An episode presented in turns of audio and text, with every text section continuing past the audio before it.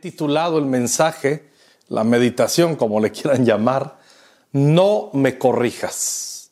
Díganlo conmigo fuerte allá en cada una de las sedes, no me corrijas.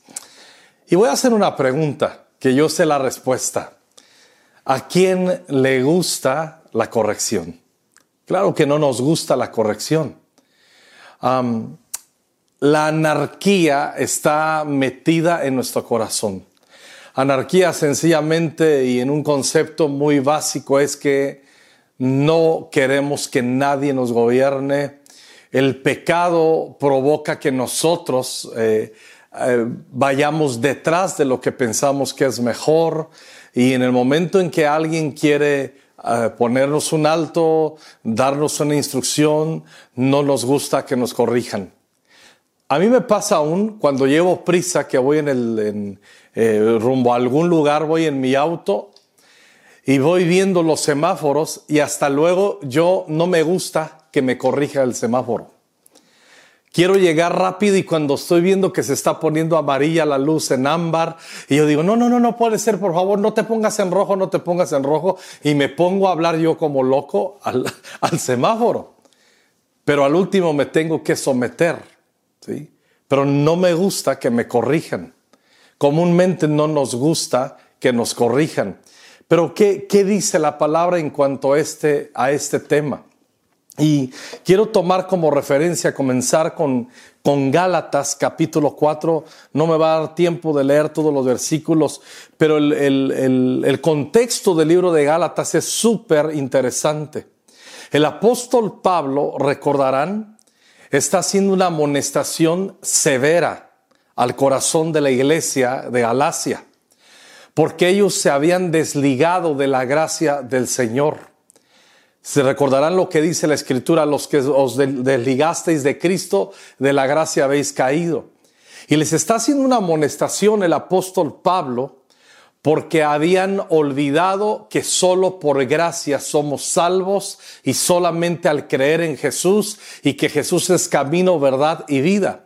Pero vinieron unos falsos maestros y comenzaron a meterles un montón de rollos ahí en la mente y que, que abrazaron y se desviaron de la doctrina de la pureza de la salvación. Recordamos que por gracia somos salvos, no es por obras para que nadie diga, yo lo logré, yo lo hice por mi propia cuenta. Y aprovecho para decirte a ti, amigo, amiga, que estás por primera vez acompañándonos, tú puedes ser salvo, tú puedes reconciliarte con Dios a través de la fe en Cristo. Tus obras, mis obras, no funcionan para salvación. Necesitamos creer que Jesús murió en la cruz, en nuestro lugar, a, nuestro favor, y si creemos en ello tendremos vida eterna en su nombre. Ahora, regresando al contexto del libro de Gálatas, el apóstol Pablo ve que se metieron en estos rollos y hasta algunas veces he comentado en el capítulo 3, la versión Reina Valera 60 les dice, oh Gálatas insensatos, ¿quién los fascinó con esas doctrinas, desviándolos de la, de la pureza de la fe en Cristo? Y la, la versión Dios habla hoy, dice, oh Gálatas estúpidos, ¿quién los hechizó? O sea, es una, lo que quiero resaltar es que el apóstol Pablo les está hablando en un, en un tono muy fuerte y confrontativo. Pero cuando avanzamos al capítulo 4, el apóstol Pablo, Pablo como padre en la fe está preocupado porque están menospreciando esa gracia. Cuando llegamos al capítulo 4, le hace una apelación para que no vuelvan a la servidumbre, a, hacer, a intentar agradar a Dios por las obras, sino que permanezcan en la gracia y en la fe. Cuando vamos al capítulo 4, versículo 11, les dice así el apóstol Pablo, me temo de vosotros que haya trabajado en vano con vosotros. Miren la aflicción que tenía el apóstol. Dice, os ruego hermanos que os hagáis como yo, porque yo también me hice como vosotros, ningún agravio me habéis hecho. pues vosotros sabéis que a causa de una enfermedad del cuerpo os anuncié el Evangelio al principio, y no me despreciasteis ni desechasteis por la prueba que tenía en mi cuerpo. Antes bien me recibisteis como a un ángel de Dios, como a Cristo Jesús. Y escuche la pregunta que las hace el apóstol Pablo aquí. ¿Dónde pues está esa satisfacción que experimentabais? Porque os doy testimonio de que si hubieseis podido, os hubierais sacado vuestros propios ojos para dármelos. Mira lo que está diciendo el apóstol Pablo. Vamos a poner atención aquí. Pablo les está diciendo, en otra época, me querían tanto, era una referencia para todos ustedes escuchaban lo que yo les decía, tenían un respeto por lo que yo les decía y, yo estaba enfermo, tenía una enfermedad en mis ojos y me amaban tanto, me querían tanto que de haber sido posible hasta se hubieran quitado sus propios ojos y me los hubieran dado para que yo estuviera sano. Imagínate lo que dice lo que está diciendo el apóstol Pablo aquí. Lo estaban amando, pero la, mayor, la mayor expresión de amor para el apóstol Pablo es que le escuchaban y seguían la sana doctrina y permanecían en la sana doctrina. Pero como les dije al principio, llegaron estos falsos maestros y comenzaron a contaminar sus mentes y como decimos en todo México, agarraron monte. agarraron monte, se volvieron medio locos y hace una pregunta el apóstol Pablo en el versículo 16. Me he hecho, pues, vuestro enemigo por deciros la verdad. Qué pregunta tan dura. Ahora les está diciendo Pablo, realmente se han convertido en un contraste, ya no son nada de lo que eran. Escucha bien, el apóstol Pablo llegó a corregirlos como apóstol, como un padre en la fe y como un hombre que era un celoso de guardar y preservar la pureza del Evangelio. Y ahora es necesario que se presente delante de ellos y tiene que subir el tono y debe corregirlos para que no caigan en el error y no se vayan al traste. Pero el mismo apóstol Pablo dice, no les gustó que los corrigiera y les hace una pregunta, les confronta, va de frente, sin pelos en la lengua el apóstol Pablo, me he hecho pues vuestro enemigo por decirles la verdad. Estoy intentando salvarles y para salvarles les tengo que corregir. Y al corregirles me están tomando ahora como un enemigo, siendo que unos días atrás me estaban solamente considerando un padre en la fe. Escuchen muy bien, el apóstol Pablo nos está mostrando y el Espíritu Santo nos está mostrando aquí que cuando no estamos abiertos, cuando no nos gusta que la corrección venga a nuestro corazón, hasta esas voces que se, eran una referencia, una voz dulce, una voz que guiaba, una voz paternal, ahora se convierten en un enemigo. Y el apóstol Pablo está muy triste. Dice, me he hecho vuestro enemigo por deciros la verdad. Cuando vamos a primero de Reyes, en el capítulo 21, quiero tomar otra referencia. Recordarán el rey Acab. El rey Acab deseaba una parcela, deseaba un terreno que estaba cerca de su palacio le llamó la atención, tenía deseos sobre ese terreno y viene y hace una propuesta al dueño del terreno, se llamaba Nabot. Pero Nabot no quiere venderle el terreno, no es nuestro tema, ¿Por qué no se lo quiso vender o por qué no lo quiso ceder? Sencillamente no quiso cederlo y el rey se enoja muchísimo. Le da mucho coraje y su esposa Jezabel le ve enojado, le encuentra enojado. Entonces ella está fraguando, está maquinando una historia allí, a grado tal que manda asesinar con previas calumnias a este hombre y ya que lo asesinan porque lo calumnia y lo enjuician, contrata a Jezabel a unos perversos ahí, una historia terrible ahí en el capítulo 21 de, de Primero de Reyes. Pero ¿qué sucede? Este Nabot, cuando llega a Jezabel y le dice, amor, ya conseguimos el terreno, todo está en orden y sabía muy bien, escuchen bien, el rey Acab sabía que era ilegal la manera en la que iba a tomar posesión del terreno. Y para esto Dios envía el profeta Elías. Y es lo que vamos a leer en este contexto. Primero de Reyes capítulo 1, perdón, capítulo 21 quise decir, en el versículo 17. Dice así.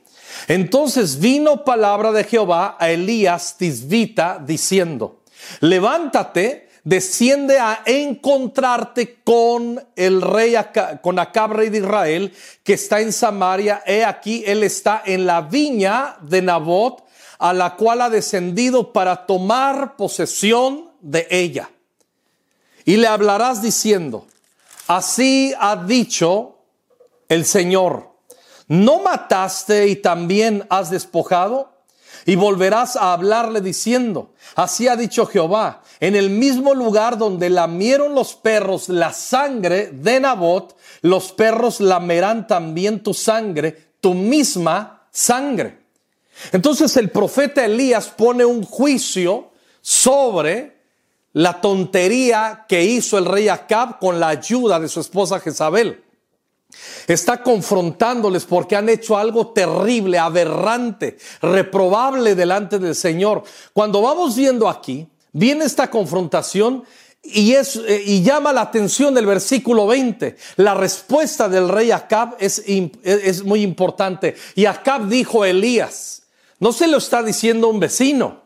Se lo está diciendo al, mismo profeta Elías, que era una referencia, era la voz de Dios, era un hombre de Dios. Y al venir Elías, lo que quería hacer es, eh, es que provocar un arrepentimiento en el corazón de Acab para que regresara a la voluntad de Dios, las correcciones, las reprensiones, la meta de ser corregidos. Es que nosotros seamos afinados en nuestro corazón, pensemos como Cristo, miremos como Cristo, seamos como Cristo y terminemos con nuestras obras sabias glorificando a Cristo. Y algo muy importante descubrimos y caminamos en el lugar más seguro. Y el lugar más seguro siempre será la voluntad de Dios, que es buena, agradable y perfecta. Pero vamos a la respuesta de acá. Viene la reprensión, viene la palabra profética y Acab dijo a Elías, dice el 20, ¿me has hallado enemigo mío? Él respondió, te he encontrado porque te has vendido a hacer lo malo delante del Señor. Pero aquí quiero destacar, ¿cómo es posible que a una amonestación de un profeta, en vez de temer, en vez de humillarse, habiendo escuchado que vendría una palabra de juicio, en vez de humillar su corazón como en su momento lo hizo el rey David cuando le confrontó Natán, lo recordarán. Pero aquí Acab le dice, me has hallado, me has encontrado enemigo mío. Lo mismo que leímos en Gálatas.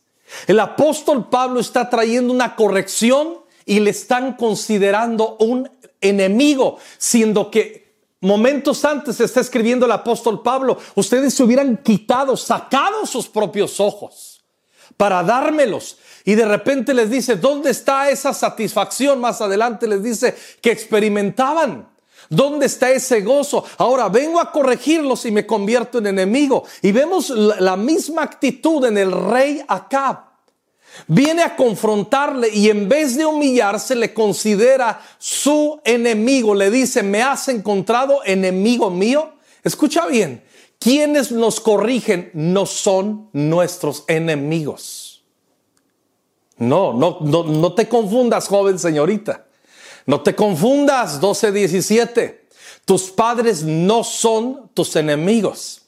De hecho, en Proverbios vamos a encontrar muchas veces que dice, no menosprecies la voz de tus padres, la disciplina de tus padres. De hecho, la Biblia también dice, pongan atención a los pastores. Es bien importante que aprendamos el espíritu de la corrección. La voluntad de Dios es que nosotros tengamos victoria en nuestras vidas y para ello debemos ser afinados. Cuando vamos a Proverbios 12.1, en la palabra de Dios para todos, dice así, el que ama la disciplina, ama el conocimiento. El ignorante detesta que lo corrijan. Sí, lo estamos leyendo bien en esta versión. El que ama la disciplina, ama el conocimiento. El ignorante detesta, odia que lo corrijan. En Proverbios 17, 10 dice así, aprovecha más un regaño al inteligente que cien golpes al bruto. Lo estamos leyendo bien en esta versión. Otra vez, aprovecha más un regaño al inteligente que cien golpes al bruto. En, la esencia, en esencia está diciendo, alguien que es inteligente ama la corrección no lo ve como un enemigo, pero el, que es bruto, ni cien golpes lo pueden corregir. Proverbios 27, 5 en la nueva versión internacional, más vale ser reprendido con franqueza que ser amado en secreto. Debemos de tener muchísimo cuidado las voces de referencia a nuestro corazón. No estoy diciendo ni estoy sugiriendo que estés buscando que gente siempre te esté fastidiando, siempre sea un cuchillito de, palo y muele y muele y friega y friega. Yo no hablo de eso. Estoy hablando que debemos de tener personas y, y tener inteligencia y entender que es mejor ser reprendido con franqueza, ser corregido con franqueza, que ser amado en secreto. Si tú tienes cerca de ti personas que, que, no te corrigen, pues no te están amando. La verdad, te dan el avión y no vas a llegar muy lejos, no llegamos muy lejos de esa manera. En Eclesiastés capítulo 7, versículo 5, dice así, es mejor ser criticado por un hombre sabio que ser alabado por alguien falto de entendimiento. Lo vuelvo a leer. Es mejor ser criticado por un hombre sabio que ser alabado por un falto de entendimiento. Esto quiere decir que el inteligente abraza la corrección, no considera enemigos a quienes le corrigen.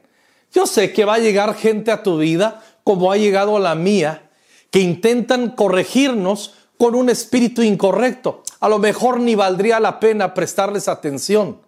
Pero lo que yo sí estoy diciendo es que Dios ha puesto en tu vida, en tu casa, sobre tus días, sobre tu familia, sobre tus generaciones, hombres y mujeres llenos del Espíritu Santo, que a final de cuentas Dios los ha puesto ahí para corregir nuestras vidas, para afinar nuestros corazones, para, para terminar eh, moviéndonos en la voluntad de Dios, que como dije antes, es el lugar más seguro. Cuando vamos al Salmo 141, en el versículo 5, dice así, deja que los justos me golpeen. Será un acto de bondad. Si me corrigen, es un remedio calmante. No permitas que lo rechace pero oro constantemente en contra de los perversos y de los que de lo que lo, lo hacen. Me quedo con la primera parte y hago referencia a la primera parte. ¿Cómo es posible que el salmista esté orando a Dios y le esté pidiendo, deja que los justos me golpeen?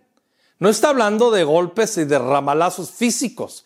Está hablando, dice, dame el entendimiento, hazme entender que es un acto de misericordia y de bondad que me corrijan. No permitas que rechace la corrección.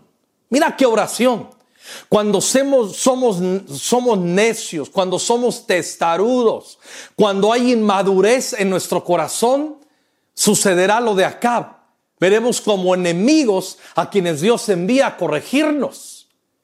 O como los de Galacia, los Gálatas, que el apóstol Pablo les quiere salvar el pellejo para que no naufraguen de la gracia, para que no dejen de disfrutar a Jesús y su gracia y lo consideran un enemigo.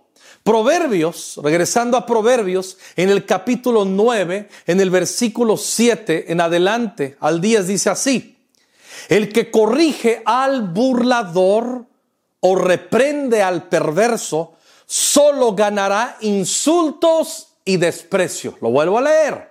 El que corrige al burlador o reprende al, al perverso, solo ganará insultos y desprecio.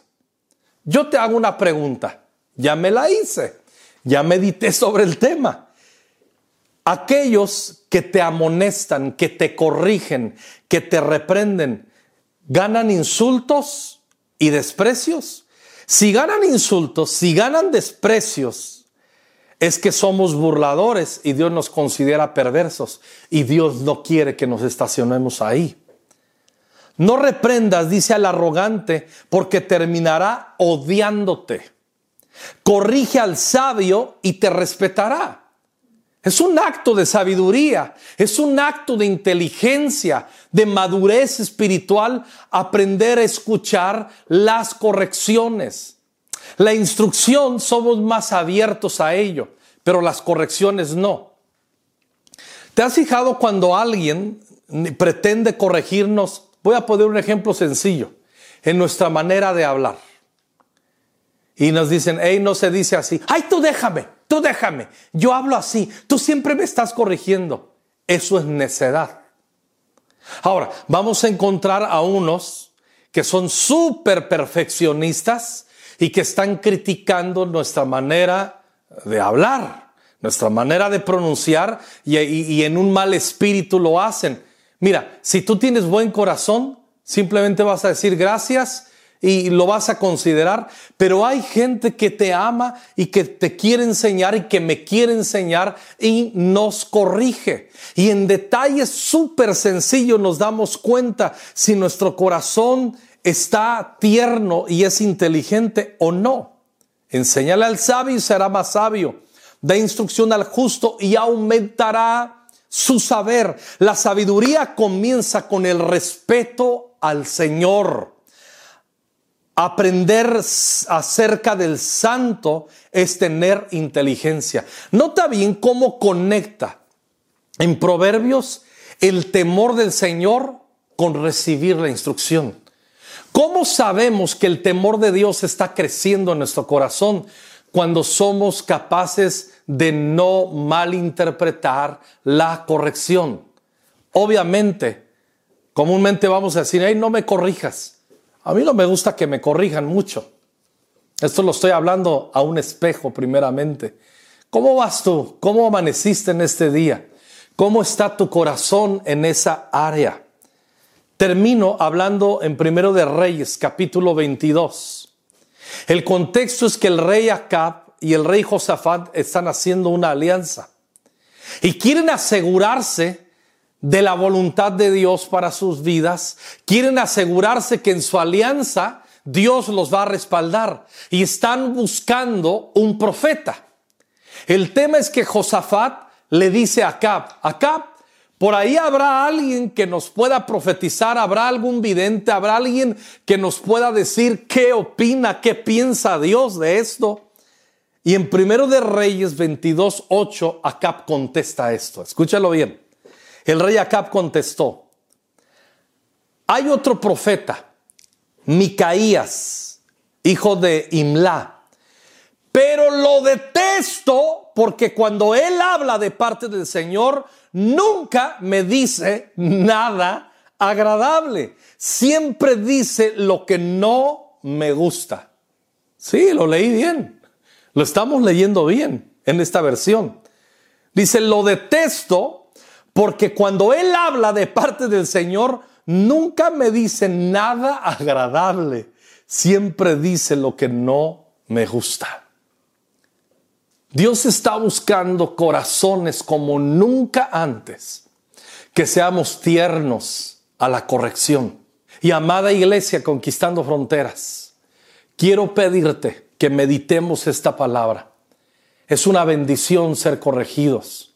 Es una bendición tener gente, personas, hermanos, personas maravillosas que se han convertido en una referencia para que nuestras vidas vayan adelante. El temor de Dios se manifiesta con humildad al dejarnos corregir.